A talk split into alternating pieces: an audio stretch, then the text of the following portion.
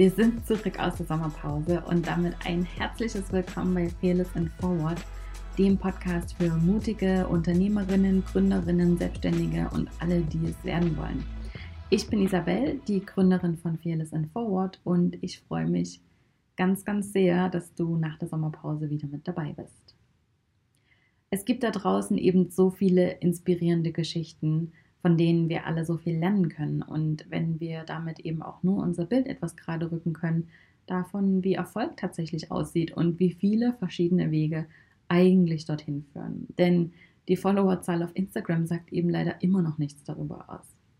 Deswegen spreche ich hier regelmäßig mit den ganz unterschiedlichsten erfolgreichen Boss Babes über ihre eigene Reise zur Selbstständigkeit, wie sie den Sprung geschafft haben, was ihre eigene Vision ist und wie sie diese gefunden haben. Und natürlich geht es auch immer darum, wie man es selbst schafft, den Mut aufzubringen, dieses Herzensprojekt endlich anzugehen und es nicht immer weiter aufzuschieben.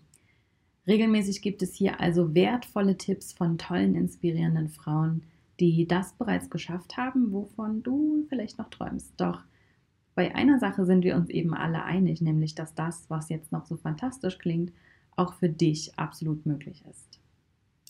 Heute spreche ich mit Nadja Osjeka und auf dieses Gespräch habe ich mich ganz ehrlich auch schon ganz besonders gefreut, denn nachdem unser erster Versuch aufgrund technischer Probleme leider ganz schön in die Hose gegangen ist, habe ich nun diese Woche einfach mein Mikrofon eingepackt und bin zu ihr nach Rheinfelden gefahren, um es endlich aufzunehmen.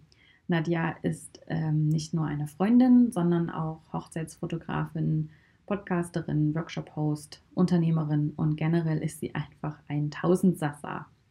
Ich persönlich bewundere sie schon immer für ihre ähm, einfach mal machen Mentalität und wie sie es geschafft hat, in wenigen Jahren allein zwei profitable Unternehmen aufzubauen. In dem von ihr organisierten Workshop im Schloss war ich schon zweimal als Speaker dabei und über die Jahre ist einfach eine Freundschaft entstanden, die ich mittlerweile sehr, sehr schätze.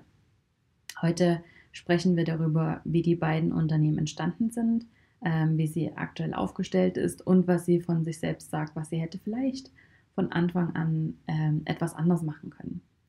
Ich muss aber noch vorausschicken, dass wir uns äh, vor unserem Interview einmal ganz bewusst eine kleine Auszeit genommen haben. Und das hört man vielleicht auch ein bisschen äh, immer wieder im Gespräch, denn wir stecken beide gerade in recht arbeitsintensiven Zeiten. Und heute haben wir endlich einmal das gemacht, wovon wir schon so lange gesprochen haben. Wir waren ein paar Stunden ähm, Wellnessen, inklusive Massage und allem. Und das hat wirklich herrlich gut getan. Und wieder einmal haben wir uns natürlich vorgenommen, dass wir das jetzt öfter machen. Also ähm, ja, fragt uns in ein paar Wochen nochmal, wie es so läuft. Ja, und ähm, ich freue mich natürlich immer, wenn ich von euch höre und ihr eure Gedanken zu den Episoden teilt. Also schickt mir gerne eine E-Mail an isabel at fearlessandforward.com, wenn ihr Fragen habt oder Feedback loswerden möchtet. Ich freue mich sehr über eure Nachrichten.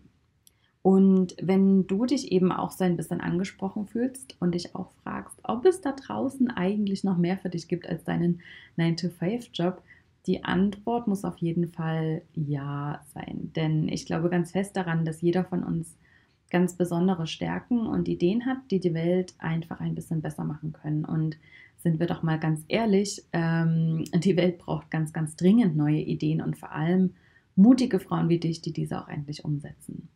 Wenn du also auch so ein Herzensprojekt hast, das dich nachts wach hält und dir einfach nicht mehr aus dem Kopf geht, dann schau auf jeden Fall einmal bei Fearless and Forward vorbei, denn die Fearless and Forward Academy, deine Online-Weiterbildung zum Girlboss, öffnet ganz bald wieder ihre Türen. Und um das nicht zu verpassen, melde dich am besten gleich für den Newsletter an auf www.fearlessandforward.com. Ja, und jetzt ähm, bleibt mir eigentlich nichts weiter zu sagen als viel Freude beim Gespräch mit Nadja.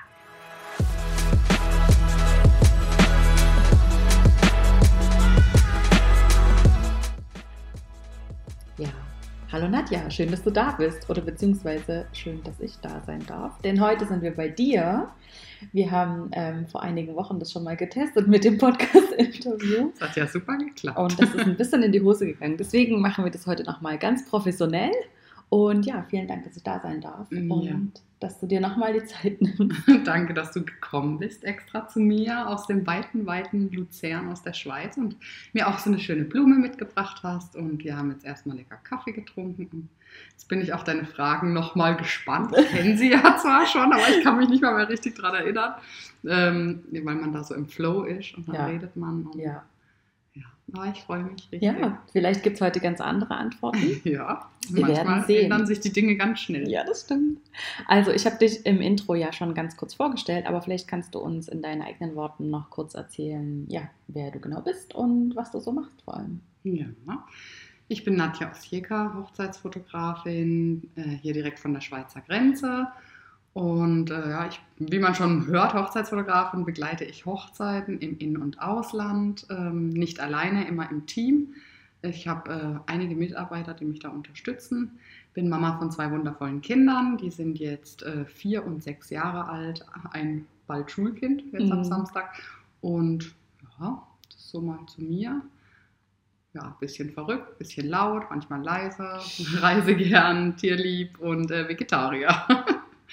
und ich liebe Pasta. Ja. Sehr cool. Aber neben, neben deinem Business als Hochzeitsfotografin hast du noch ein zweites Unternehmen. ja, genau. Erzähl Äh, uns mal davon. Ja, und so habe ich noch äh, die Firma Kleine Engel. Also ich habe damals alles zusammen gehabt, habe es aber irgendwann getrennt, Mhm. weil ich einfach gemerkt habe, ähm, das nimmt erstens mal Überhand mit Anfragen und äh, mit Durchblick, wer jetzt für was anfragt. Und auch auf der Homepage fand ich das nicht so stimmig, weil halt alles irgendwie drauf war. Und ich ähm, habe auch viele Workshops besucht und bin mir dann auch einig geworden mit den äh, Referenten sozusagen, dass es halt besser ist, sich auf ein Spezialgebiet zu konzentrieren. Heißt aber nicht, dass man nicht zwei Spezialgebiete Mhm. haben darf. Ähm, ganz viele wissen das gar nicht, dass ich die zweite Firma auch noch habe und es ist auch andersrum so. Bei Kleine Engel wissen die auch gar nicht, dass ich Hochzeiten mache. Und die denken halt, ich habe mich spezialisiert auf Babys und Familien und die Hochzeiten denken halt, ich habe mich spezialisiert auf die Hochzeiten sozusagen. Und es ist auch schon so ein bisschen so, dass ich das auch getrennt habe, ähm, auch intern. Also ich habe eine Geschäfts- oder keine Geschäftsführerin, aber sozusagen die Tanja, die macht wirklich alles bei Kleine Engel. Also die macht die E-Mails, sie macht ihre Termine selber, sie macht die Shootings, kümmert sich um Einkäufe, um Studio. Also das Einzige, was wir noch im äh, Background machen, ist die ähm, Retuschearbeiten. Also alles, was an äh, Beauty-Retusche bei Babys, so Ak Akne, so Babyakne Mhm. wegmachen und so. Das macht noch ich und Buchhaltung macht unsere Buchhalterin. Genau, und alles andere macht wirklich die Tanja selbstständig. Da habe ich sie jetzt zwei Jahre lang auch fleißig immer wieder eingelernt und Neues gelernt. Und wir arbeiten gemeinsam halt daran, dass auch diese Firma wächst und sie mit ihr wächst. Ja. Voll gut, ja. Also du hast das ähm, eben, du hast gesagt, von Anfang an eigentlich relativ getrennt oder ab einem gewissen Punkt dann. Ähm, warum macht es denn deiner Meinung nach so Sinn, das zu trennen? Oder Ja, das ist so. Ähm, ich sage auch immer, wenn ich jetzt Halsweh habe, gehe ich nicht zum Frauenarzt, ja. Und wenn ich, wenn ich, ja, wenn ich einen Hochzeitsfotograf suche, dann gebe ich ja im Internet vielleicht nicht gerade Familienfotograf oder Babyfotograf ein, sondern wirklich Hochzeitsfotograf. Jemand, der sich darauf spezialisiert hat. Und mir selber ist es auch wichtig, dass ich halt da drin Profi bin, indem dass ich diese Hochzeiten mache und nicht noch Passbilder, Bewerbungsbilder, Businessporträts und keine Ahnung, schieß mich tot. Mhm. Es spricht gar nichts dagegen. Ganz viele machen äh, doppelte Dinge. Also ich kenne auch ganz viele Hochzeitsfotografen, die Businessfotografen sind, ähm, das aber auch getrennt haben. Also wo ich das halt erst nach der Zeit mitkriege, oh, die machen ja auch noch andere Sachen. Mhm. Aber einfach, ich denke, für den Endkunden ist es am einfachsten, sich auf der Homepage zurechtzufinden, genau gleich das angeboten zu kommen, was er eigentlich braucht. Ja. Mhm. Also nicht noch irgendwie hier, da was reingeschossen und dort was und äh, also ein Kuddelmuddel irgendwie auch auf den, den Instagram-Seiten oder Homepages oder so Mhm. zu haben. Mir war das einfach immer wichtig, dass alles klar, strukturiert und durchsichtig ist für den Mhm. Endkunden. Mhm. Ist natürlich dann auch zum Bewerben und so fürs Marketing, glaube ich, sehr, sehr viel einfacher, wenn man ähm, gezieltere Botschaften setzen kann, als Ja. wenn man eben ähm, gerade jetzt zum Beispiel einen Instagram-Account hat, auf dem eben mal Babys sind und mal Familien und mal Hochzeiten und ähm, das, das macht es einem auch äh, gerade so im Speziellen der Instagram-Algorithmus macht es einem da eben auch nicht besonders einfach. Da macht es Sinn, in einer Nische zu bleiben. Und ich glaube, das gleiche gilt auch für Google SEO, Google Ja. AdWords, ähm, da ist das relativ das gleiche. Und natürlich, wie du sagst, für einen Kunde ist es einfach sehr viel einfacher, von Anfang an zu sehen, ah, hier geht es um Hochzeiten und hier geht es um Babys. Ja, das denke ich auch auf jeden Fall. Cool. Wie sah denn deine Reise tatsächlich aus zur Selbstständigkeit? Also wie bist du tatsächlich dazu gekommen, schlussendlich, dass du sagst, also jetzt bin ich Hochzeitsfotografin oder jetzt bin ich Fotografin? Ja, ich kann es immer noch manchmal gar nicht glauben, dass die Bilder von mir sind. manchmal gucke ich so die Bilder an und denke, die sind aber schön. Die habe ja ich gemacht. ähm, ja, meine Reise hat damit begonnen, dass eine, meine beste Freundin eine Kamera von ihrem Mann geschenkt bekommen hat. Die hat sie sich gewünscht ähm, und sich dann für einen Fotokurs angemeldet hat. Dann hat sie gesagt, Mhm. oh, ich will den nicht alleine machen und willst du nicht mitmachen?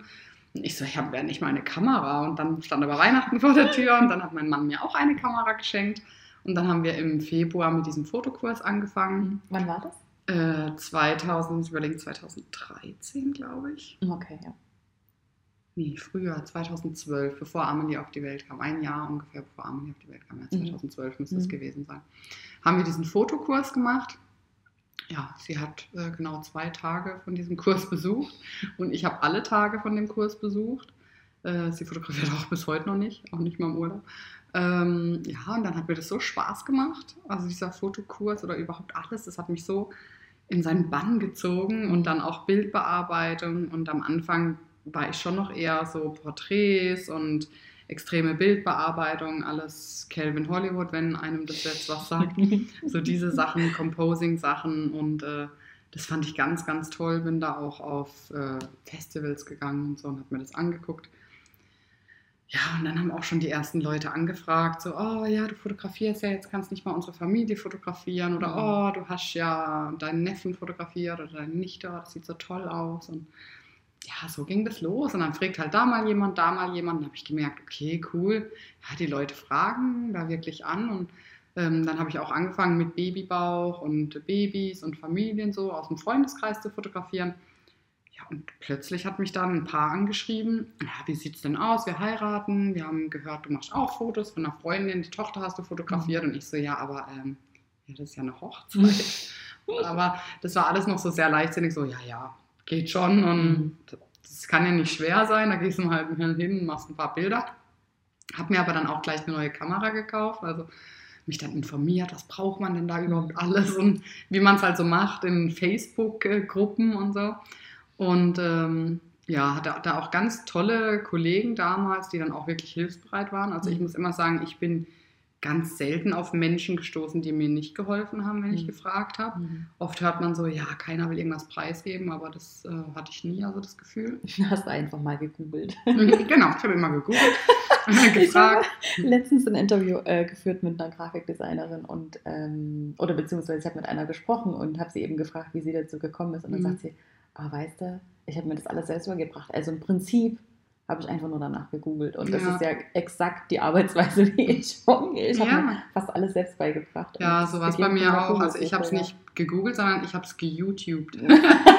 das ist auch heute Ja. noch so, wenn ich irgendwas nicht weiß, weil ich bin ein Mensch, durch Lesen checke ich es nicht, aber wenn es mir jemand vormacht. Und deswegen Mhm. gucke ich bei YouTube und auch gerade Bildbearbeitung. Also ich habe mir wirklich alles über mit YouTube-Videos oder mit irgendwelchen, damals noch DVDs, habe ich noch ganz viele, ähm. Selbst beigebracht.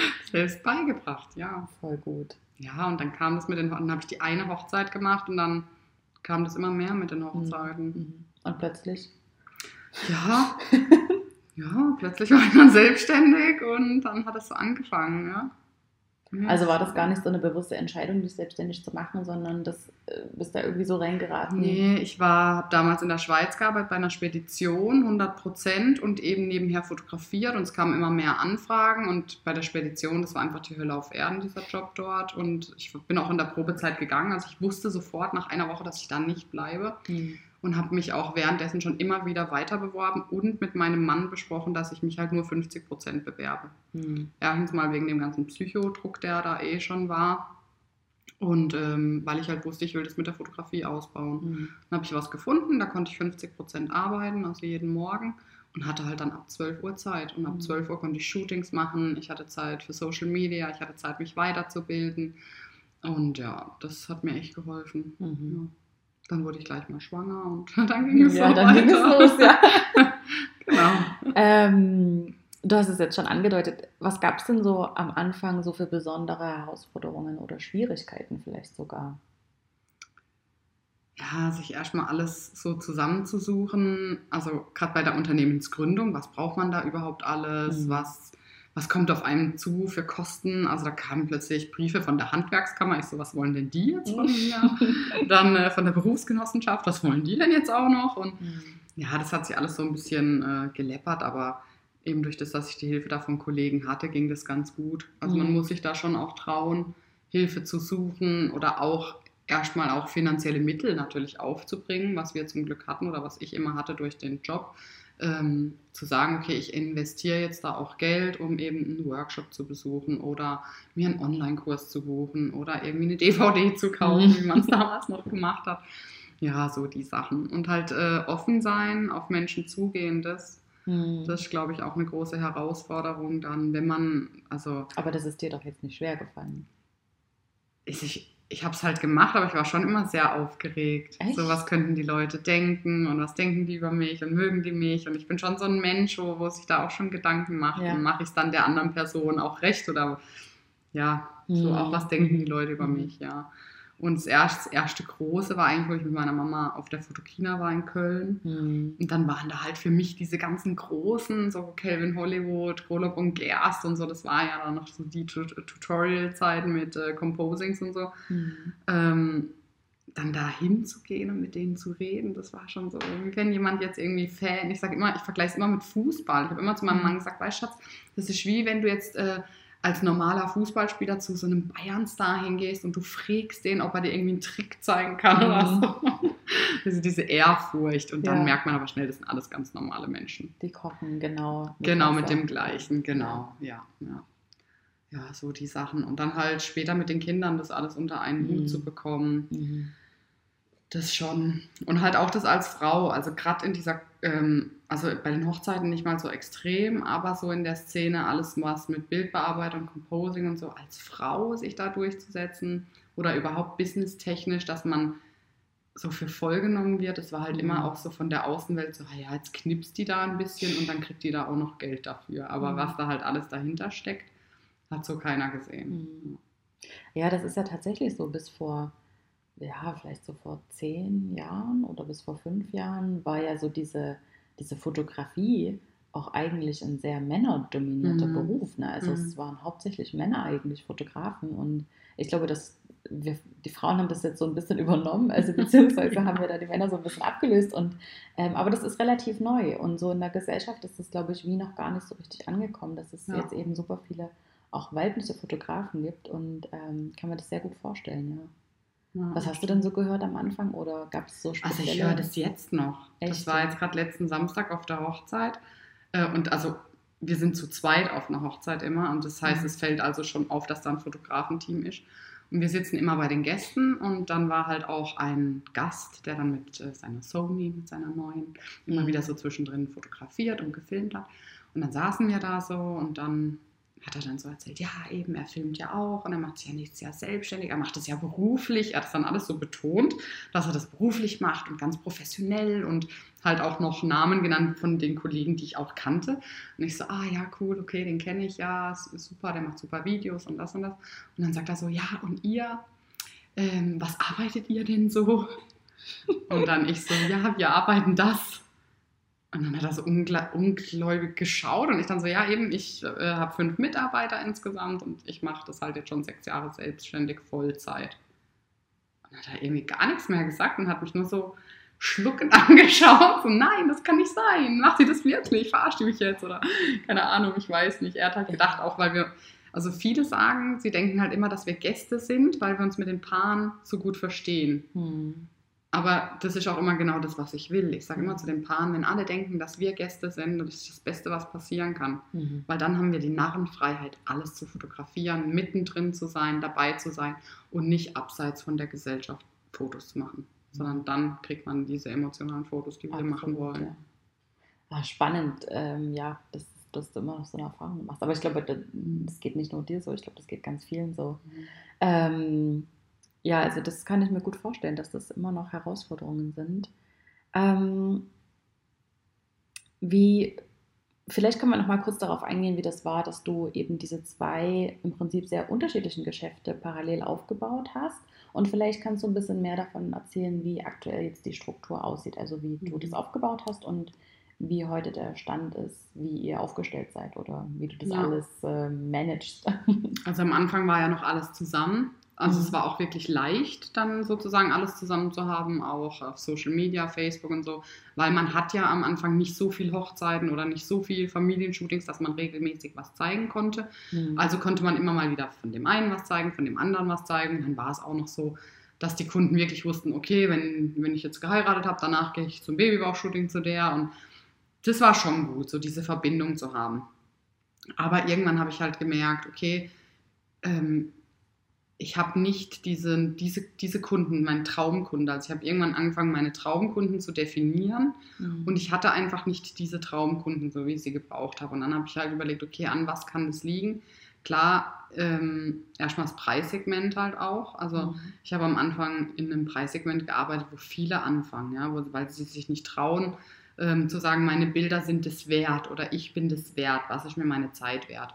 Das hat sich mit der Geburt meiner ersten Tochter dann geändert, wenn man erstmal sieht, äh, was Zeit wert ist. Ja. Am Anfang Mhm. ist man vielleicht alleine, nur mit Partner, dann kann man arbeiten den ganzen Tag, der Partner ist ja auch auf der Arbeit. Aber sobald man dann halt mal auch Kinder hat oder ja, oder auch viele, die keine Kinder haben, wo dann halt auch einfach merken für sich selber. Ich glaube, das kommt auch mit dem Alter. Also ich merke gerade, umso älter ich werde, umso mehr merke ich, wie viel Zeit ich auch für mich selber brauche und was mir meine Zeit wert ist. Tatsächlich Weil, wert ist, ja, weil Zeit bekommt man einfach niemals zurück, ja. Mhm. Und ähm, früher war ich schon immer so, also für mich war, das hatten wir ja vorhin schon, die Schulzeit.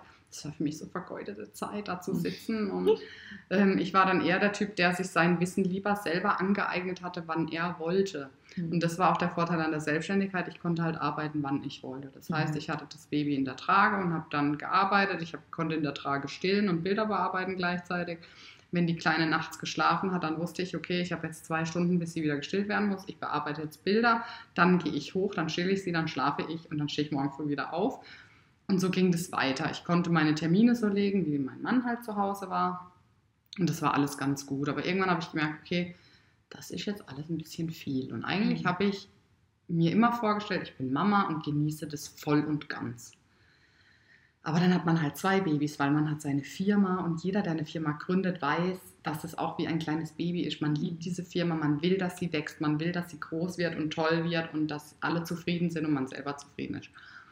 Und ich hatte halt diese zwei Babys. Meine Amelie, die soll groß und glücklich werden und die Firma soll gut werden und ich soll aber auch nicht auf der Strecke bleiben. Und irgendwann habe ich halt gemerkt, okay, alles geht nicht, ich muss mir da Hilfe holen. Habe das zum Glück ganz, ganz früh erkannt und hatte dann eine Fotografenkollegin, ähm, die über den Winter eh äh, keine Hochzeiten hatte und dann gesagt hat, ja, sie, sie kellnert aktuell, aber das macht ihr halt gar keinen Spaß und es wäre cool, wenn sie mir da ein bisschen helfen könnte. So wäscht eine Hand die andere, ich bezahle sie, Mhm. sie braucht nicht mehr kellnern gehen, sie hilft mir beim Fotografieren. Und dann hat sie auch am Anfang einfach Shootings übernommen, Familienshootings. Sie ist die ersten paar Male mitgegangen, hat geguckt, wie ich das so mache. Mhm. Und ähm, die Bearbeitung und alles habe dann noch ich gemacht. Ja, leider hat sie dann so nach drei Monaten gemerkt, ja, Kinder mag sie eigentlich nicht so dolle. und ähm, es macht ihr jetzt doch nicht so Spaß, wie sie gedacht hat. Und das war dann auch ganz okay, weil sie hat es gleich äh, offen dargelegt und hat auch gesagt, hör zu, es, es geht halt einfach nicht. Das ist auch nicht das, was sie will. Und dann habe ich gesagt, gar kein Problem, wir gucken, wir finden da eine Lösung. Ähm, ja, und dann war die Tanja, ähm, die das auch jetzt macht, die hat mir damals schon in der Schwangerschaft bei der Amelie bei den Hochzeiten geholfen, weil ab du dem Zeitpunkt. so viele Hochzeiten, Ja, oder? ich hatte ganz viele Hochzeiten. Also, nee, eigentlich waren es dann noch nicht so viele, aber dann wurden es ganz viele. Also, es waren, glaube ich, 26. Und dann kam die, ich war halt schwanger. Und dann kam die Tanja mit in der Schwangerschaft und hat mir halt da geholfen bei den Hochzeiten und auch die Katrin, äh, die jetzt auch selber selbstständig ist und Hochzeitsfotografin. Die beiden haben mich da so ein bisschen unterstützt und äh, dann hat Tanja aber selber ein Kind bekommen, ich habe die Amelie bekommen und äh, irgendwann hat Tanja dann gesagt, oh, sie wird eigentlich wieder gern zurückkommen. Und ich habe halt gesagt, ja, sorry, aber ich habe halt jetzt schon jemand, der mitgeht Mhm. auf Hochzeiten.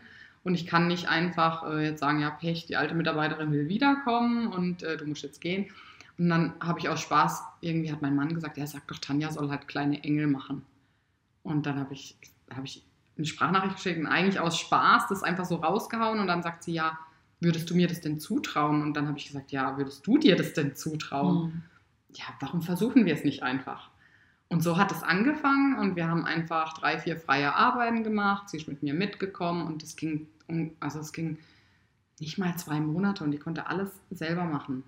Und ganz viele haben gesagt, hast du keine Angst, dass sie nachher macht sie sich selbstständig, du bringst dir alles bei und oh Gott. Und es war wirklich am Anfang, also ich hatte keinen Vertrag mit ihr, mhm. irgendwie eine Klausel oder irgendwas haben wir jetzt schon, aber am Anfang hatten wir das halt gar nicht. Aber ich hatte einfach ein Gefühl, also dass sie nie der Typ dafür war, dass sie mir da jetzt irgendwas abgreifen will oder sonst was, sondern sie, sie ist wirklich einfach, es gibt Leute, die sind einfach glücklich, wenn sie einen Job haben, bei dem sie gut bezahlt werden, wo sie einfach auch ihre freie Zeiteinteilung hat. Sie darf frei entscheiden, wann macht sie ihre Termine, wann macht sie Urlaub, wann arbeitet sie, wann macht sie die Bildbearbeitung, also jetzt macht sie auch Bildbearbeitung, Vorselektion und, und, und. Wann beantwortet sie ihre E-Mails? Wir haben natürlich immer so ein zeitliches Fenster, an das sie sich halten muss. Ähm, sie war am Anfang Minijobber, jetzt mhm. ist sie schon halbtags angestellt. Jetzt lernt sie ab äh, Donnerstag noch jemand Zweites ein, mhm. Weil wir aktuell so viel zu tun haben, dass wir nicht mehr hinterherkommen. Es sah im Juni noch ganz anders aus und das Blatt hat sich plötzlich ganz, ganz schnell gedreht. Warum auch immer, ich weiß es nicht. Ja, so war, manchmal. Manchmal geht eben, manchmal ändern sich Dinge ganz schnell. Und ähm, ja, so kam das eine zum anderen. Ich habe immer mehr abgegeben und habe halt gemerkt, okay, das ist das, was ich will. Ich will ein Unternehmen haben. Ich will auch den Mitarbeitern die Chance geben, sozusagen gut zu verdienen oder fair zu verdienen, jemanden fair zu bezahlen, weil ich sage immer, wenn es meinem Unternehmen gut geht, darf es den Mitarbeitern auch gut gehen. Ähm, ich gebe denen Freiheiten, ich mache keine Arbeitszeitkontrolle. Es ist so, zum Beispiel Newborn-Shooting haben wir einfach drei Stunden für Shooting eingeplant und eine Stunde Bildbearbeitung. Wenn sie nur zwei Stunden für alles braucht, dann bekommt sie trotzdem die vier Stunden bezahlt. Sie bekommen Anfahrtskosten bezahlt, die Zeit für die E-Mails und, und, und. Also mhm. da kontrolliere ich auch nicht, sondern wirklich, das ist alles ganz frei und mit viel Vertrauen. Und ich denke auch, alles, was man halt gibt, bekommt man auch zurück. Also ich glaube auch nicht, dass die Mitarbeiter da so ganz genau dann auf die Uhr schauen, habe ich jetzt äh, E-Mails zehn Minuten am Tag beantwortet oder eine Stunde oder ja. Hm. Also ich glaube, das ist schon alles fair für, für beide Seiten. Das klingt so, ja. Also ja. Also man weiß es ja auch aus der eigenen Erfahrung, dass wenn man was wirklich gern macht, guckt mhm. man halt auch einfach nicht auf die Uhr und dann mhm. geht es einfach darum, den Job zu erledigen. Ganz egal, ob das jetzt halt mal eine Stunde länger ja. dauert oder mal vier länger dauert, aber das Gesamtpaket muss ja stimmen. Ja, total. Und ich finde es sehr interessant, was du sagst, dass ähm, alles, was man gibt, kommt eben auch wieder zu einem zurück. Mhm. Also ich bin ja sowieso ein ganz großer ähm, Karma-Verfechter ja, und glaube ganz, ganz fest an Karma. Und ähm, ja, finde es wirklich interessant, dass du als Unternehmerin das eben auch so sagst. Ja. Und so das eben dann auch umsetzt in deinem Unternehmen mit deinen Mitarbeitern. Ja, auch, äh, ich habe auch halt gesagt, ich äh, source sozusagen aus, was mir keinen Spaß macht. Also ich habe jemanden, der zu Hause putzt, der das Büro putzt, jemand, der die Buchhaltung macht. Ich hasse Buchhaltung und mhm. das alles bah, so. Nee, und ich habe da jemanden, die liebt es, ja, die mhm. geht da in dem Job voll auf. Und ähm, ich glaube, es gibt für jeden Job, egal für was, immer jemanden, der den gern macht. Mhm. Weil das ist auch immer, dass dann die Leute sagen, ja, aber ich bin so in meinem Job gefangen und dies und das. Dann sage ich, ja, aber du bist in irgendwas gut und du machst sicher irgendwas gerne. Warum arbeitest du dann in einem Job, wo du jeden Montag irgendwie mit schlechter Laune hingehst? Also mein Mann sagt es immer, wenn der von der Nachtschicht nach Hause fährt, montags am Zoll, weil er arbeitet in der Schweiz, und er sieht dann im Stau die Menschen sitzen, er sagt, wie die alle gucken oder durchs Drehkreuz am Morgen bei denen. Er hat gesagt, als würden die irgendwie auf die Schlachtbank geführt werden. Er, dann habe ich gesagt, das wäre der Albtraum meines Lebens, etwas machen zu müssen, wo ich jeden Tag, vielleicht auch, weil ich es mal gemacht habe, weil ich in dieser Spedition diese drei Monate, ich war ja nicht mal drei Monate da, nur mhm. zwei, mhm. äh, aushalten musste. Und dieses Müssen. Nee, das finde ich ganz schlimm. Deswegen sage ich auch immer zu meinen Mitarbeitern, wenn ihr was nicht gerne macht, bitte lasst uns drüber sprechen. Ja wir finden da eine Lösung. Wir, wir haben auch bei Kleine Engel zum Beispiel dieses äh, Cake Smash angeboten, so für Kinder ab 1, so Shooting zum ersten Geburtstag. Und dann habe ich irgendwann zu Tanja gesagt, du, welche Shootings machst du gerne? Von was würdest du gerne mehr machen, was weniger und so. Und dann hat sie gesagt, ich hasse Cake Smash, ich hasse das. Dann sage ich, ja, dann sag mir das, wir müssen das nicht mehr anbieten, wir nehmen das sofort runter. Wir haben es sofort von der Homepage runtergenommen. Ja. Und ähm, ich finde das auch ganz wichtig und ich glaube, das merken die Kunden auch, was machst du gerne, mhm. was machst du nicht gerne. Und ähm, wir zeigen halt auch dann nur das, was Ja, wir gerne machen. Und eben, das, ähm, das, was man gern macht, das muss gar nicht unbedingt das sein, was man auch gut kann. Ja. Oftmals steht es nämlich sogar, ähm, hat es gar nichts miteinander zu tun. Oftmals sind es eben die Dinge, die man nicht so gern macht, die man aber halt blöderweise gut kann. ja, ähm, und dann ist man da irgendwie gefangen, weil halt irgendwann mal jemand gesagt hat, hey, du machst es so gut. Mhm. Ähm, und dann hat man aufgehört, darauf zu hören, was man aber eigentlich gern macht. Ja, ja. Also das sind zwei verschiedene Dinge und das, ich glaube, das verwechseln viele, dass sie ähm, mehr auf das hören sollten, was sie wirklich gern machen, auch wenn sie Ja. es eben nicht gut können. Mhm. Aber wenn man was gern macht, macht man es automatisch. Gut oder man wird besser. Oder man wird automatisch Ja, besser. Ich glaube, dann, dann, dann bemüht man sich so besser zu werden auch, Mhm, mhm. dass man dann auch gut ist. Und eben, man muss ja auch nicht in jedem Job der Beste werden. Nee. Also es, das ist, glaube ich, auch so ein Irrglaube, dass man, wenn man so seine Passion findet oder so sein Ding findet, äh, man muss damit nicht der Beste der Welt werden. Nee. Und wer definiert denn überhaupt, was das Beste ist? Das stimmt. Ja, oder was gut ist. Was jetzt für mich gut ist, heißt ja nicht, dass es für dich auch gut ist. Ganz genau. Und so geht es aber eben auch unseren Kunden. Ja.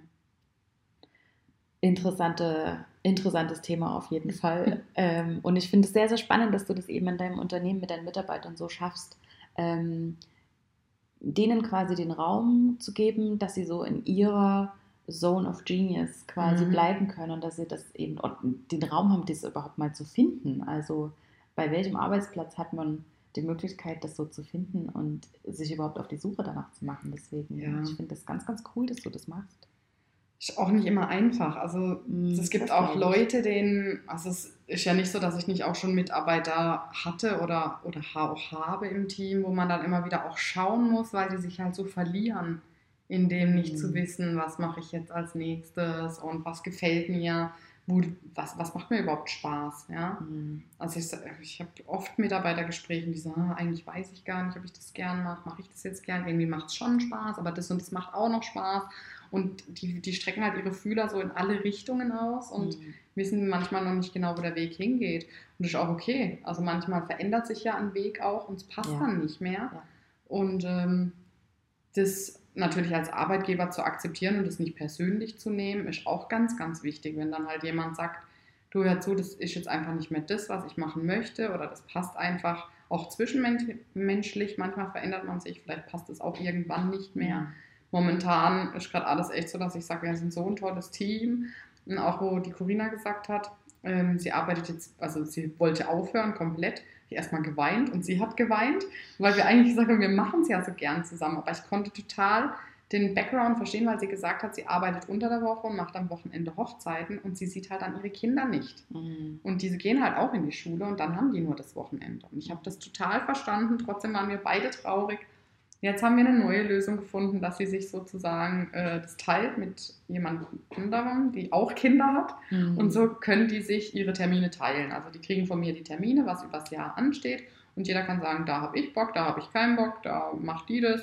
Und wenn es einen Termin gibt, wo sie beide nicht können, gibt es dafür auch eine Lösung. Mm, Ja. mm. Wie äh, rekrutierst du neue Mitarbeiter? Nach Fähigkeiten oder rein nach Gefühl? Und das ist nach menschlicher Ebene nach, einfach total nach Gefühl. Ja. Ich, äh, es war immer ganz witzig, ich habe Jobs ausgeschrieben, da haben sich Leute beworben, die wirklich, wo man sagt, okay, die Qualifikation wäre voll da, Mm, aber es hätte einfach gar nicht gepasst zwischenmenschlich. Und dann hatte ich halt Leute, wo ich wusste, okay, die passen so gut zu mir und auch so diese Grundeinstellung von vielen Sachen vom Denken. Auch es ist ganz schwierig zu beschreiben, wirklich einfach auch vom Gefühl. mm, Und ja, manchmal investiert man auch viel Zeit und Nerven und Liebe in eine Person. Und wenn man aber dann das Gefühl hat, dass dann halt gar nichts mehr zurückkommt, muss man dann aber auch anfangen, ehrlich mit denen zu reden. Das habe ich jetzt auch in den letzten Wochen so gelernt, äh, nicht nichts zu sagen, sondern auch wirklich zu sagen, so und so fühle ich mich gerade. Vielleicht merkt die andere Person das gar nicht, ja. Oder auch Mitarbeiter auch zu mir kommen und sagen, du, ähm, wie du da reagiert hast, das war jetzt blöd, weil du hast die Situation ganz anders eingeschätzt, als es eigentlich war. Und das ist halt, wenn man auch so eng zusammen ist, dann nimmt man manche Dinge auch persönlich und auch Freund, ja, freundschaftlich ist es dann halt auch schwierig oder ein schwieriger Grad. Wo ist man Chef und wo ist man halt Mhm. befreundet? Ja. ja. Ja. Ist das was, ähm, was so auf natürlichem Weg zu dir kam oder was du, wo du so reinwachsen musstest? in diese Nee, Rolle. da müsste ich schon reinwachsen. ja. Ja, also mein Mann, der sagt auch mal, er bewundert es total, wenn er die Firma jetzt ähm, komplett führen würde, dann wären wir pleite. Weil er gesagt hat, ja, er würde jedem noch mehr Geld geben und noch mehr Freizeit und ähm, er würde nie irgendwie was Negatives sagen können und er könnte halt einfach nicht auch nicht seine Meinung sagen, er würde niemandem zu nahe treten wollen. Das ist schon so das, was man auch lernen muss dann. Mhm. Also du musst irgendwann merkst du, okay, sonst das hört sich das Bild an, tanzen sie dir alle auf der Nase rum, aber wenn halt auch jeder schon macht, was er will, dann geht es halt nicht mehr. Ja? Mhm. Es gibt einfach Dinge, die sind vorgegeben. Es gibt Dinge, die werden genau so und so fotografiert, weil ich in der Nachbearbeitung weiß, wie es dann aussieht. Mm, Die können gern experimentieren, sage ich immer. Ihr könnt auch freie Arbeiten machen. Ich bezahle euch in der Zeit. Äh, Finde ich auch gut, wenn die ähm, selber experimentieren und freie Sachen machen. Aber wenn ich halt ähm, ein Shooting habe, ein bezahltes Shooting, dann müssen Sachen für mich stimmen. Mhm. Und wenn das nicht stimmt, dann gibt es einfach danach ein Gespräch oder wenn in der Bildbearbeitung irgendwas mal geschlampert wird oder manchmal ist es ja auch einfach, dann sieht man Dinge ganz anders. Ja. Mhm. Mhm. Das sind so die Sachen, wo man einfach sprechen muss. Ja. Ja. Ähm, Gibt es so für dich als Führungs, in, einer, in deiner Führungsrolle noch Dinge, wo du sagst, ja, das fällt mir immer noch schwer. Das müsste ich mal noch. Ja, also mir fällt es schon immer, immer noch schwer, äh, Dinge direkt anzusprechen und dann auch konsequent zu sein. Oft ist schon so, dass ich auch über manches hinwegsehe und dann sage, ja, okay, vielleicht hatten sie einen schlechten Tag oder gerade Probleme mit dem Partner oder die Kinder waren gerade anstrengend oder so, weil ich das ja auch von mir kenne, ja. Mhm. Aber man muss schon auch sagen, das lerne ich halt immer mehr durch, durch andere Unternehmen auch, wo ich da beobachte oder, oder auch halt andere, andere ähm, Geschäftsleitungen, wie ich mir so die Führungsstile auch anschaue oder abschaue. Also ich habe zum Beispiel auch einen guten Freund, der hat ein Tattoo-Studio oder ein Piercing-Studio. Mhm. Und ähm, ich war damals Nanny von den Kindern von denen. Und das war immer so, genau so wollte ich mein Geschäft. Schon Mhm. immer. Und jetzt bin ich eigentlich auch auf dem Weg ähm, oder habe es eigentlich jetzt schon erreicht, dass genau so alles läuft. Und muss aber immer noch weiter lernen. Also ich spreche auch immer noch mit ihm, mein alter Vermieter, und frage ihn auch, wie hast du das gemacht und wie hast du das geregelt? Und er ist auch einmal richtig reingefallen und hat einen Mitarbeiter gehabt, das war wie sein bester Freund, dem hat er alles anvertraut. Der hat ihn richtig verarscht, richtig äh, Geld geklaut und abgezockt. Und ja, wo du zu sehr dich auf das Menschliche verlassen hast, wo es dann gar keine Kontrolle mehr gab über den Mitarbeiter sozusagen und das über eine längere Zeit lief. Und das sind so die Sachen, wo ich halt, ähm, wo ich lerne, dass das auf keinen Fall mir passiert oder so, dass ich dazu zu sehr vertraue. Also ich vertraue zum Beispiel auch der Tanja, dass sie voll ihre E-Mails alles macht, aber ich kontrolliere es trotzdem. Mhm. Also es ist nicht so, dass ich jetzt sage, okay, die macht das alles, sondern ich gehe schon alle paar Tage rüber, schaue mir nochmal alle Antworten an, die E-Mails an, gebe ihr äh, Verbesserungsvorschläge oder manchmal sind auch einfach E-Mails, die rutschen durch, dann sehe ich das und sage, hey, guck mal, das ist dir durchgerutscht. Mhm. Oder Dinge, die man dann halt auch schleifen lässt im, All, also im, im Alltag, die halt dann passieren, ja, weil man es halt schon immer so macht. Äh, und dann vergisst man irgendwie einen Schritt und den vergisst man halt immer öfters, immer öfters und irgendwann fällt er weg. Mhm. Und wenn so Sachen halt passieren, muss man halt so offene Gespräch suchen. Mhm. Meine Mitarbeiter kennen mich da auch, dass ich auch, die wissen, dass ich das nicht böse meine. Mhm. Auf den Hochzeiten manchmal, da lachen die Leute schon, weil ich wirklich äh, anscheinend mal wie Corinna wie so ein Feldwebel ruf. Also die Paare, die lachen dann schon immer so, weil ich halt mit dem alemannischen Dialekt hört sich das dann halt so hart auch oft an. Ja, Corinna, die macht sich dann immer einen Scherz draus. Und ja, wir, wir ziehen uns immer gegenseitig so auf. Und die sagt immer, ja, Chefin. Und ja, so. Aber wir wissen Ja. beide, dass man sich halt auf den anderen verlassen kann, dass es gar nicht böse gemeint ist oder Ja, so. ja. Auch wenn es mal rauer wird zwischen uns. Ähm, Ist schon mal so richtig schlimm was schiefgegangen? Also, das ist natürlich immer relativ, dass man sagt, so richtig schlimm, Nee. aber so in deinem, in deinem Verständnis schon mal so richtig was. Nee, mm, mm. also es sind nur Kleinigkeiten. Hm. Also es ist einmal passiert, das ein einziges Mal in den ganzen Jahren, dass ähm, ich nicht da war und dann ruft meine Mutter, schreibt mir dann eine WhatsApp und sagt, ja, hier stehen Kunden. Und ich dann so, wie jetzt? Und mir ist aber selber auch schon passiert, dass ich einmal äh, im Bademantel auf der Terrasse saß und plötzlich stand die Kundin vor mir. Hm. Und mir ist die E-Mail einfach durchgerutscht. Also ich hatte der den Termin gegeben, habe es aber nicht eingetragen direkt. Und so war das auch. Ähm, Tanja hatte irgendwie ein neues Handy Und dann hat sie die Termine nicht synchronisiert und die Kunden standen da. Und dann äh, habe ich gesagt, okay, ich bin zu weit weg, ich kann nicht kommen. Dann habe ich sie angerufen. Sie so, Gott, ich bin zu Hause. Äh, auch, sie hat auch gerade geduscht. Ich habe die Kinder hier, ich muss die versorgen. Und dann habe ich gesagt, du, alles, gar kein Stress, wir regeln das, es ist alles in Ordnung. Ist, sowas kann einfach passieren, ja. Mhm. Ähm, das passiert jedem Mal, ja. Mhm. Oder äh, jetzt vor kurzem meine neue Mitarbeiterin war das erste Mal dabei, das zweite Mal dabei auf einer Hochzeit. Und die fahren halt mit meinen Fahrzeugen, also mit meinen mhm. Autos dann auch oft. Und dann hat sie mir in der Tiefgarage gesagt am Abend, sie hatte das Auto von meinem Mann. Ich habe die Felge kaputt gefahren. und okay, ich ja. bin dann heimgekommen und sage, du Schatz, hör zu, die Sina hat die Felge kaputt gefahren. Und er so, ja, das ist halt Arbeit und das passiert halt. Ja. Das ist wie wenn jemand eine Kamera runterfallen würde oder sonst irgendwas. Ja. Das sind einfach Gegenstände. Und ich ja. sage immer, auch meinen Mitarbeitern, egal was passiert, bleibt einfach freundlich. Wir gucken für den Kunden, dass wir alles Bestmögliche machen dass einfach der Kunde zufrieden ist, egal mhm. wie. Und auch klar gibt es mal Kunden, die irgendwie, jetzt hatten wir gestern auch wieder den Fall, die Kundin hätte behauptet, sie wüsste das nicht, das wurde ihr nicht gesagt beim Shooting und so, wegen der Bildbearbeitung war das was, ähm, wegen der Hand wegretuschieren. Und ich weiß, dass die Tanja das immer sagt. Und dann hat die mhm. Tanja mir geschrieben, weil die Kundin die E-Mail geschrieben hat, und dann hat sie gesagt, du, ich habe dir das gesagt. Und dann sage ich, es ist okay, ich weiß, du hast es gesagt ich retuschiere diese Hand jetzt irgendwie weg. Ich schaffe das schon. Mhm. Ich habe es auch geschafft. Es hat einfach sehr lange gedauert. Mhm. Ähm, ich habe es geschafft. Die Kundin war zufrieden. Alles ist gut. Ich würde niemals der Kundin unterstellen oder sagen, dass es jetzt nicht so ist. Ich lasse die Kundin gerne im Glauben, dass sie es nicht gehört hat oder dass meine Mitarbeiterin das nicht gesagt hat. Es gibt aber auch Grenzen. Also bei mir ist der Kunde nicht König, bei mir ist der Kunde Partner. Mhm. Ähm, und wenn viele sagen, ja, der Kunde ist König, dann soll er sich auch so benehmen. Mhm weil ähm, das muss ich wirklich sagen, ich habe jetzt nur noch die Kunden, die ich haben will. Ich habe nur noch ganz, ganz tolle Menschen um mich rum. Ich habe ganz selten mal eine, eine, halt eine Schwiegermutter, die mir nicht passt oder so, aber da mhm. können meine Kunden auch nichts dafür, wenn ich so Mütter habe. Und ähm, ja, also das ist wirklich so, dass eher so ist, dass ich, bevor ich jetzt an den Mitarbeitern und an allem arbeite, dass ich gerade eher an mir arbeite. Mhm. Immer wieder. Mhm. Also ich glaube, um damit ein Unternehmen wächst, braucht es viel Mindset-Arbeit, immer wieder Reflexion von sich selber. Hm. Ja. Ähm, ich habe noch zwei, ähm, zwei Fragen dazu. Erstmal, du hast eben das vorhin schon erwähnt, dass du irgendwann an einem Punkt gesagt hast, hey, ich merke, dass das mit den Kunden, die ich habe, das eigentlich gar nicht so richtig passt. Mhm. Das hm. eigentlich gar nicht die Menschen sind, mit denen ich gerne zusammenarbeiten möchte. Und dann hast du eben das Wort äh, verwendet, einen Traumkunde zu definieren. Mhm.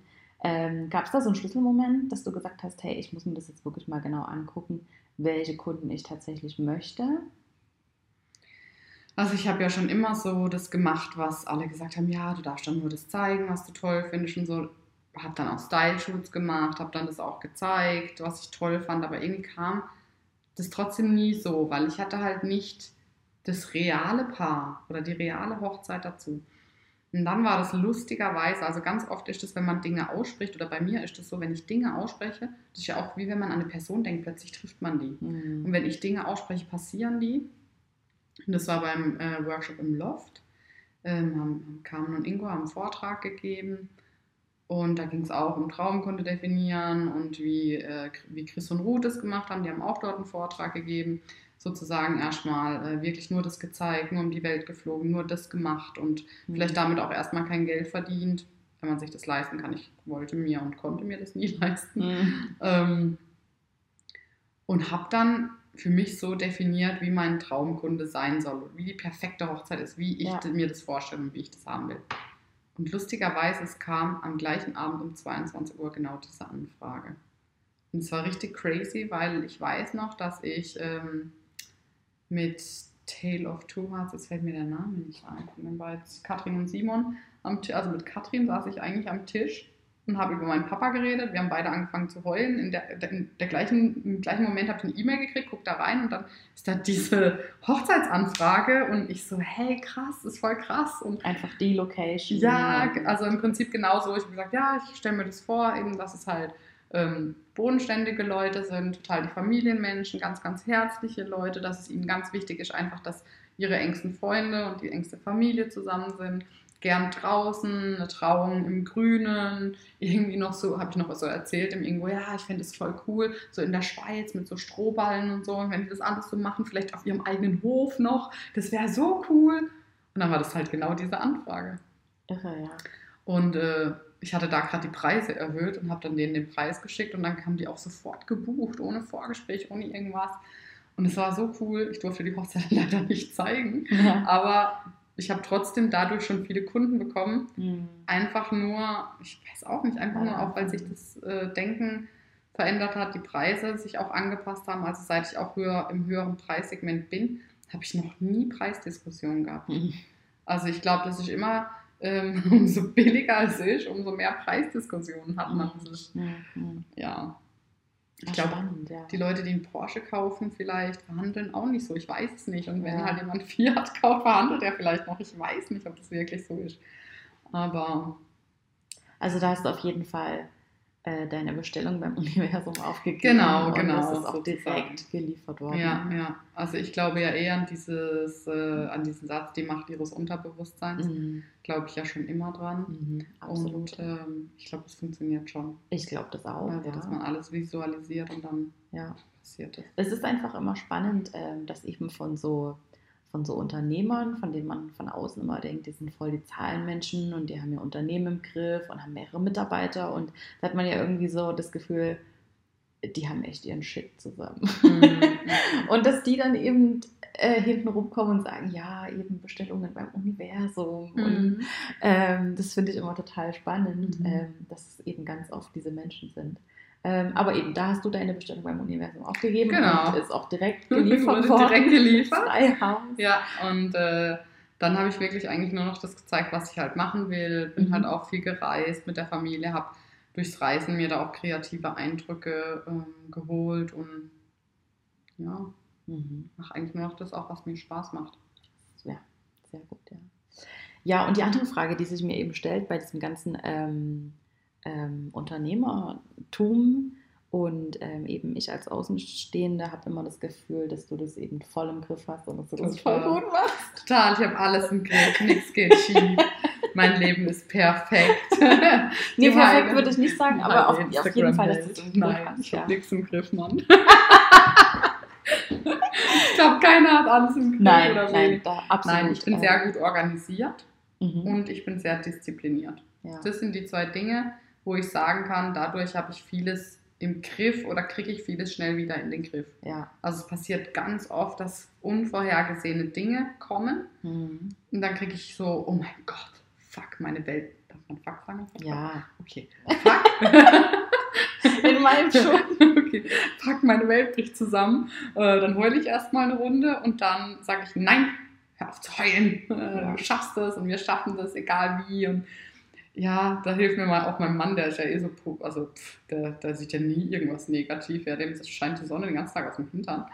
Und äh, da bin ich schon eher die, wo dann auf der Couch liegt, sich einen Tag gehen lässt Mhm. einen Tag wirklich äh, Debris schiebt und äh, Badewanne, Wein und meine Welt ist zusammengebrochen. Mal am so richtig Tag rein. mal so richtig reinfühlen, Ja, wie scheiße doch gerade alles ist. ja. Und am nächsten Tag stehe ich auf und sage, nee, Jetzt Lösung. jetzt erst recht. Ja. Da bin ich schon eher äh, mit dem Kopf durch die Wand gegen den Strom schwimmen, jetzt erst recht. Ja. Das äh, lasse ich mir nicht gefallen. Das war schon immer so. Also bevor ich mir die Blöße gebe, äh, aufzugeben oder wegzurennen, nee, Mhm. Nee, das, äh, nee, so war ich irgendwie schon als Kind. Ja, das kann ich mir vorstellen, ja. Und äh, das war, das ist ganz, also ist nicht immer einfach schwierig und ähm, Ja, eben, jetzt hast du ja noch zwei Kinder dazu. Eben. Ja, oh ihr habt ein. Haus, du hast einen Ehemann, ihr habt zwei Kinder, Ja. einen Hund, zwei Hunde. zwei Hunde. ihr seid praktisch gefühlt das halbe Jahr unterwegs Ja. und du hast zwei Und Unternehmen. mir kommt es immer so vor, als wäre ich nie unterwegs. Ja. Dann bin ich normal alle sechs Wochen auf Reisen. Ja. Das habe ich mir auch vorgenommen gehabt letztes Ja, Jahr, dass genau, ich alle sechs Wochen reise und das mache ich auch. Und ähm, ja, und jetzt machst du das alles.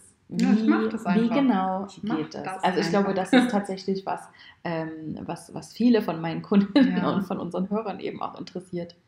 Nadja, wie machst du das? ja, das Problem ist, ich weiß es selber manchmal nicht. Okay. Ähm, manchmal denke ich auch so, boah, ich habe ja heute gar nichts gemacht. Und dann treffe ich mich mit irgendwelchen Mamas, die dann nur zu Hause, also ich finde es ganz toll, wenn Mamas das können, nicht arbeiten wollen. Ja, die tatsächlich nicht. Ich habe so eine Freundin, die sagt dann auch, oh, ich habe heute nichts gemacht. Und sage, ja, was hast du denn gemacht? Nix, wir waren zu Hause, der Kleine hat gegessen, ich habe Fernsehen geguckt den ganzen Tag, also ich habe nichts gemacht. Und dann, dann gucke ich sie so an, sage ich, ja, ich habe eigentlich auch gedacht, ich habe heute nichts gemacht, aber ich habe 50 Bilder bearbeitet, E-Mails gemacht, Steuer gemacht, gesaugt, die Wäsche gemacht, die Kinder abgeholt, Hunden gegangen, war duschen, habe mich überall rasiert, meine Haare schön gemacht, mich geschminkt, äh, meine Nägel lackiert. Ich äh, war einkaufen, dann war ich mit einer Freundin Mittagessen, dann habe ich das gemacht. Das dann war Mittag. Und dann, ja, und dann sag ich so, und dann sagt sie so, wann hast denn du das gemacht in der ganzen Woche? Nein, ebenso. Dann, und das ist immer lustig, weil das, wir sind so ein Dreier-Freundinnen-Clan und die eine ist eben so, die wirklich, die kann das auch, die kann nichts machen und das ist auch okay für sie und das ist super. Und ich habe gesagt, boah, wenn ich das einen Tag machen würde, ich hätte, glaube ich, auch ein schlechtes Gewissen. Man muss das auch lernen, nichts zu machen. Mhm. Wie wir jetzt heute Morgen. Ich hatte echt voll das schlechte Gewissen. So, Gott, ich habe noch so viel Arbeit hier und wir gehen hier zu UNO und chillen unser Leben. Also ich morgen. muss kurz zur Erklärung ja. sagen. Äh, eben, wir haben es uns heute Vormittag schon ein bisschen gut gehen lassen, weil wir gesagt haben, eben, wir sind, ähm, wir haben beide einen relativ stressigen Alltag. Und dann gesagt, jetzt gönnen wir uns das einfach ganz hart Chor. und gehen einfach eine Stunde, anderthalb ins so Wellness, Bad, ja. ins, ins, ins äh, Bad und haben da auch tatsächlich einfach eine Stunde schön im Wasser geplanscht ich war noch bei der Massage mhm. und jetzt können wir ganz entspannt leben. Ja, und dann dachte ich so, hm, Nadja, eigentlich solltest du das jeden Monat einmal mit der Isabel tun. Ja. das war voll geil. Ähm, nee, und dann manchmal habe ich wirklich schlechtes Gewissen, nichts zu tun oder was für mich zu tun. Und deswegen habe ich jetzt auch wieder angefangen zu reiten. Einfach mhm. einmal die Woche wirklich mich zu zwingen, was für mich zu tun. Ja. Weil es braucht einfach der Kopf, die Seele und ähm, viele denken, naja, du, rei du hast ja so viel frei, du reist, du machst, aber keiner sieht, dass ich habe mein MacBook immer dabei, ich habe mein Handy immer dabei, ich bin immer erreichbar, auch wenn ich reise, ja, ich kann in Amerika sein und bearbeite trotzdem jeden Tag Bilder. Ich mache mhm. dort freie Arbeiten. Klar, ich muss das nicht, aber ich mache das ja auch gerne. Also mhm. wenn ich, wo wir jetzt am Bodensee waren, vier Tage, war das schon so Sonnenuntergang. Wo ist das Brautpaar? ich sehe dann überall Brautpaare sozusagen weil ich das ja auch liebe. Das ist ja auch schön, ja, ja. dass man das machen kann. Aber man muss dann halt auch mal sagen, nee, jetzt mach ich heute mal nichts. Ja, Aber wie sieht so dein Alltag aus? Also ich habe das Gefühl, dass du ja ständig arbeitest, beziehungsweise, glaube ich, einfach super flexibel arbeitest. Ja, also du machst mhm. auch gar nicht so, so feste Arbeitszeiten. also schon fester, seit die Kinder im Kindergarten sind, mhm. habe ich das echt fest eingeführt dass ich dann mittags halt frei habe mit den Kindern und mhm. sozusagen morgens arbeite. Das ist eigentlich so, dass wir aufstehen, Kinder frühstücken entweder zu Hause oder im Kindergarten, jetzt zurzeit immer Kindergarten und ähm, da ist die Kernzeitbetreuung. Äh, dann bringe ich die weg, dann ist halb neun, dann komme ich nach Hause, dann ist neun, ich mache mir einen Kaffee, setze mich an meinen Tisch mit meinem Laptop, fange an, die E-Mails zu beantworten, fange an, Bilder zu bearbeiten, was halt gerade so ansteht. Mhm. Gibt aber auch Morgende, also so meistens einmal die Woche gehe ich mit irgendeiner Freundin frühstücken oder mit irgendeinem Businesspartner. Heißt aber nicht eben, dass ich da auch gar nichts mache. Also meistens ja. ist es schon auch viel kreative Arbeit oder ich gehe mit den Hunden spazieren und gucke mir irgendwelche Locations an. So Sachen. Ähm, mittags ist dann echt so, meistens ab äh, 3 Uhr, 15 Uhr habe ich immer die Kinder abgeholt. Ähm, hatte für mich definiert eine eigene Mittagspause, eigentlich immer entweder von 1 bis 2 oder von 2 bis 3, wo ich dann gekocht habe und gegessen habe. Die Kinder haben immer im Kindergarten gegessen, entweder habe ich mit meinem Mann gegessen oder alleine oder mit einer Freundin essen gegangen oder meiner Mama. Und ähm, dann hole ich die Kinder, mache was mit den Kindern. Was auch so ist, dass ich auch zwischendrin aber schaue auf Instagram, meine E-Mails schaue, was bei mir schon oft der Vorteil ist, wo andere sagen, boah, das kann ich gar nicht. Ich mache einmal am Tag meine E-Mails und das war's. Oder mhm. ich mache nur alle zwei Tage meine E-Mails und das war's. Ich beantworte jede E-Mail eigentlich innerhalb von 30 Minuten.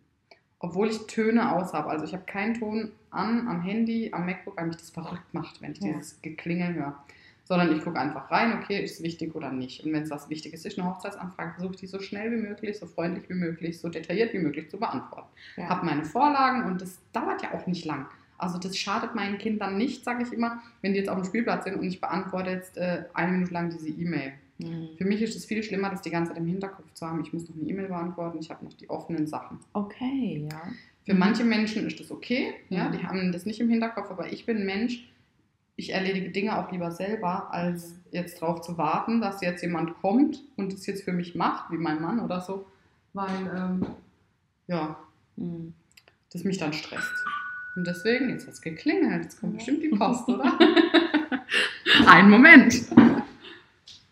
Und was ich auch einfach immer mache, ich beantworte meine E-Mails immer gleich, auch übers Handy. Da ja, gibt es ja super schnell. Da gibt es ja Leute, ja, die sagen, nee, ich beantworte meine E-Mails alle zwei Tage oder nur einmal am Tag. Ich bin dann so, nee, ich beantworte die gleich, ich habe Vorlagen, ich ähm, hm, mache mir die Vorlagen, ziehe die rein, aber meistens schreibe ich, bin ich genauso schnell, wenn ich individuell irgendwas geschrieben habe. Und äh, finde es halt auch wichtig, weil ich finde einfach, das, also für mich ist es auch respektvoll, wenn mich jemand anfragt und auch gleich zu antworten. Mhm. Bin aber auch so, dass ich mich dann sehr aufrege, wenn ich dann von denen keine Antworten mehr kriege oder mhm. nichts mehr höre. Weil ich gebe mir auch die Mühe, ja, da mhm. bei so Sachen schnell zu sein. Überhaupt in allem, also Bildabgabe und so bin ich auch mhm. relativ schnell. Oder nicht relativ, ich bin schnell.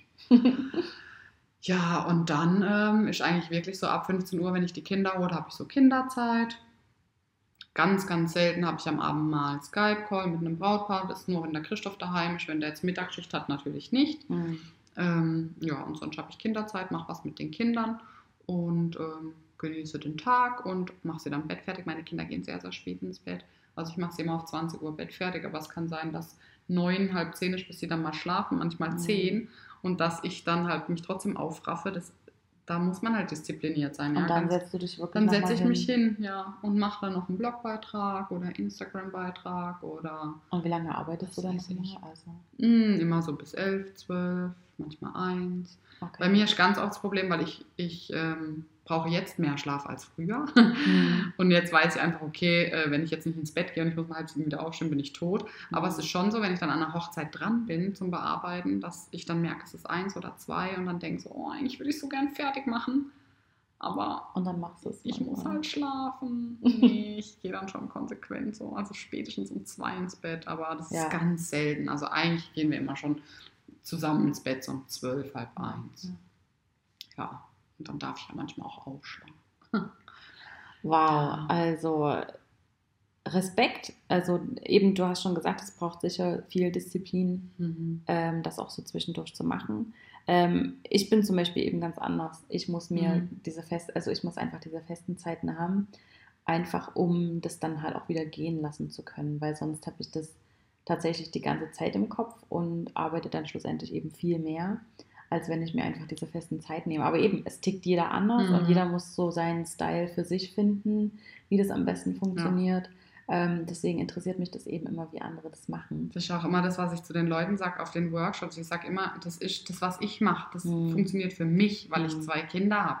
Weil da muss ich auch einfach flexibel sein, wie mhm. heute. Ich muss eben nachher Amelie um zwei abholen. Deswegen war mhm. ganz klar, okay, wir haben nur bis zwei Zeit. Mhm. Und ähm, da muss ich halt meine Sachen anders im Kopf haben und im Hinterkopf auch immer noch für alle anderen, natürlich auch für die Mitarbeiter mitdenken, was einen manchmal total verrückt macht. Mhm. Auch das, okay, ich weiß, ich muss jetzt das noch kontrollieren, mhm. haben sie das gemacht, hat der Kunde den Gutschein bezahlt, also muss ich den Gutschein verschicken und und und. Also das sind halt so die Sachen, was ich habe, ist wirklich, ich habe in meinem Kalender Erinnerungen für jeden Scheiß. Also mein Kalender sieht aus, ja, da steht dann Erinnerung Mülltonne hochstellen, Erinnerung blaue Tonne, Erinnerung ähm, Rechnung schreiben für so und so, Erinnerung, Vertrag rausschicken, Erinnerung, Päckchen zur Post bringen, Erinnerung mit Isa ins UNO zu gehen, Erinnerung. ja. Das ist ein guter Termin. so. Ich habe echt für alles Erinnerungen, aber halt auch, mein Mann hat die halt auch oft drinne, damit mhm. der einfach weiß, okay, da ist jetzt dort, da macht es jetzt das. Ja, ja. Und ähm, das erspart viel Kommunikation im ja, genau. Kalender. Ja. Und äh, für mich ist zum Beispiel schwierig, ich habe jetzt zwei Mitarbeiter, die haben keinen so Kalender, die machen alles noch altmodisch aus einem Papierkalender. Dann schreibe ich denen eine WhatsApp, hab, kannst du dann und dann an, der, an die Hochzeit mitkommen? Die, ich muss zu Hause im Kalender gucken. Das macht mich verrückt. Sowas ist für mich, ich kann das gar nicht verstehen oder auch, ich, ich weiß immer, an welchem Datum ich wo bin, für welche Hochzeit und wer mhm. das ist und so. Und dann, wenn ich dann von anderen Fotografen höre und ich sage, und wo bist du nächstes Wochenende? Das weiß ich nicht, das gucke ich einen Tag vorher. Das wäre für mich die Hölle. Mhm. also ich bin da wirklich sehr geplant und ja, ja. habe auch alles im Kopf und manchmal auch halt vielleicht zu viel im Kopf. Ja. Ja, gestern auch, dann hat, hat mein Mann gesagt, und hast du das Album jetzt gemacht? Also ich wollte ein Album machen vom Urlaub. Und ich, oh nee, jetzt, ich weiß noch, ich wollte ja das Album machen und habe aber dann eine E-Mail gekriegt und wusste, okay, die Anfrage ist voll toll, wichtig, Mhm. habe ich beantwortet. Dann ist mir eingefallen, ich muss noch das und das machen. Und dann ist mir eingefallen, ah, ich wollte ja noch das eigentlich Ja, morgen machen, ja. aber dann mache ich das jetzt. Und ja, das passiert mir dann manchmal auch, dass ich dann halt irgendwas vergesse, wo aber halt für mich auch nicht die Priorität hat. Ja, aber es sind halt auch persönliche Dinge, die dann. Genau, die man dann halt, halt vergisst, ja. Okay, noch eine letzte Frage, Nadja. Ähm, meine Kundinnen oder viele meiner Kundinnen oder viele, die uns zuhören, Mhm. sind ja Menschen, die gerade dabei sind, sich selbstständig zu machen oder ein Unternehmen zu gründen oder haben das vielleicht auch schon vor einer Weile gemacht. Mhm. Und ähm, was ist denn so von deiner Seite so der Nummer eins Tipp, äh, den du jemandem geben würdest, der sich gerade selbstständig macht? Oder vielleicht auch eine Sache, wo du sagst, das wäre mega cool gewesen, wenn mir das jemand gesagt hätte vor fünf oder sechs Jahren. Ähm, das hätte mir einiges erleichtert. Oder wenn ich mich von Anfang an darauf konzentriert hätte oder das als Priorität genommen hätte, dann ähm, wäre vielleicht vieles einfacher gewesen oder ich hätte mir ein paar Erfahrungen sparen können. Fällt so viel ein. Ja. Nein, aber der, ich glaube, der größte Tipp ist, es ist okay, sich Hilfe zu holen und frag Leute, die das schon erreicht haben, was du erreichen möchtest.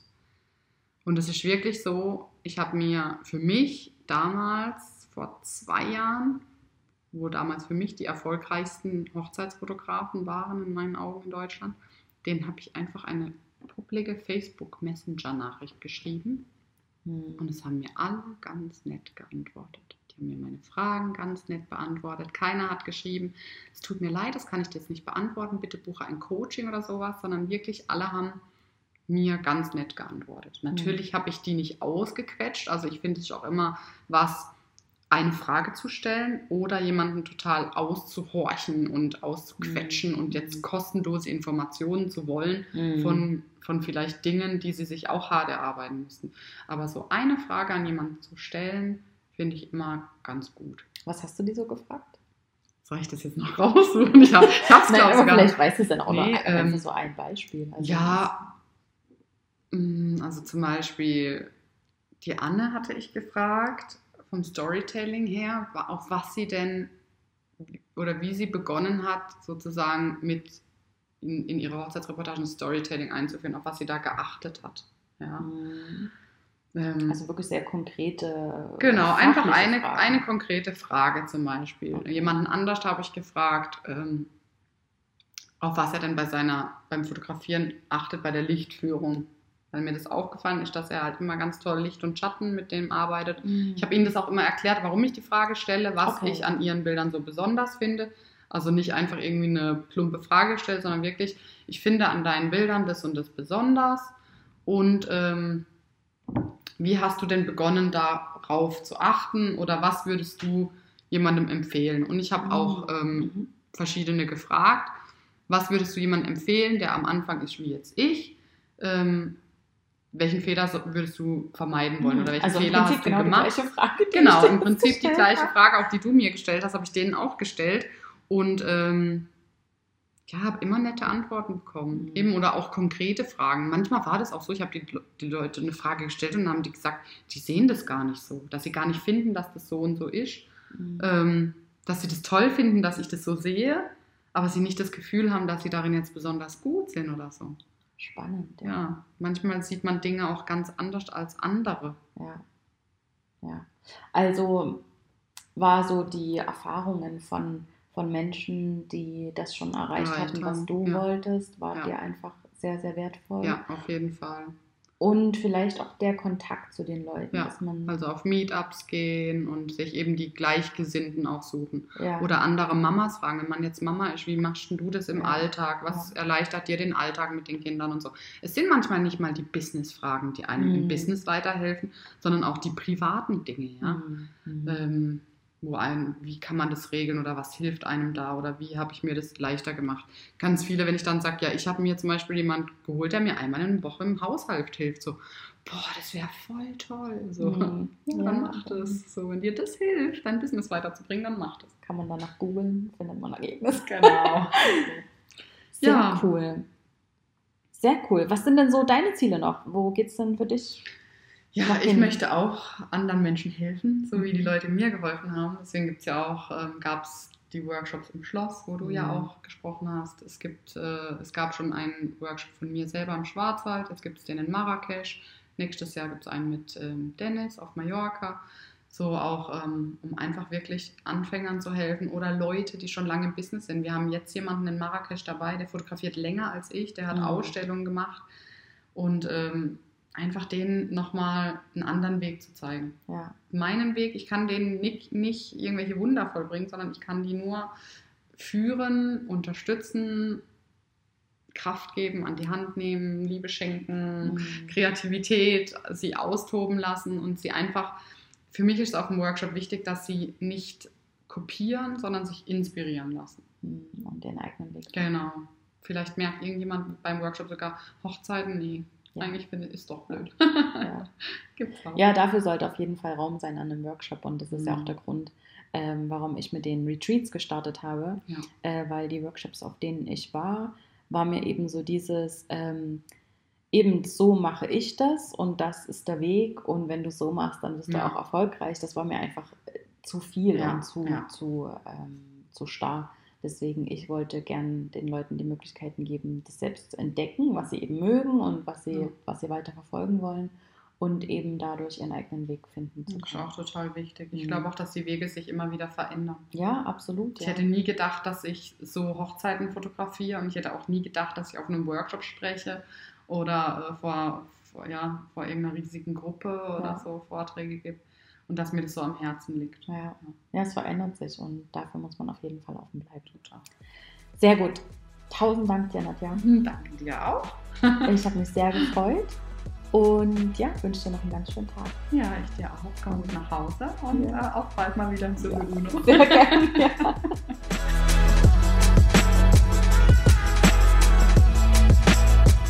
Wenn du Hochzeitsfotografin bist und das Gefühl hast, du würdest gern noch mehr von Nadja lernen, dann hast du jetzt die Gelegenheit dazu. Denn für ihren Workshop in Marrakesch im November gibt es noch ein paar wenige Plätze und mit dem Code ISA100 bekommst du dein Ticket mit einem Rabatt von 100 Euro. Also ab auf www.nadjaosjeka.de. Ich habe es euch auch in den Show Notes verlinkt. Da geht es zur Anmeldung für den Marrakesch Workshop für Hochzeitsfotografen und mit dem Code ISA100 bekommst du 100 Euro Rabatt auf dein Ticket.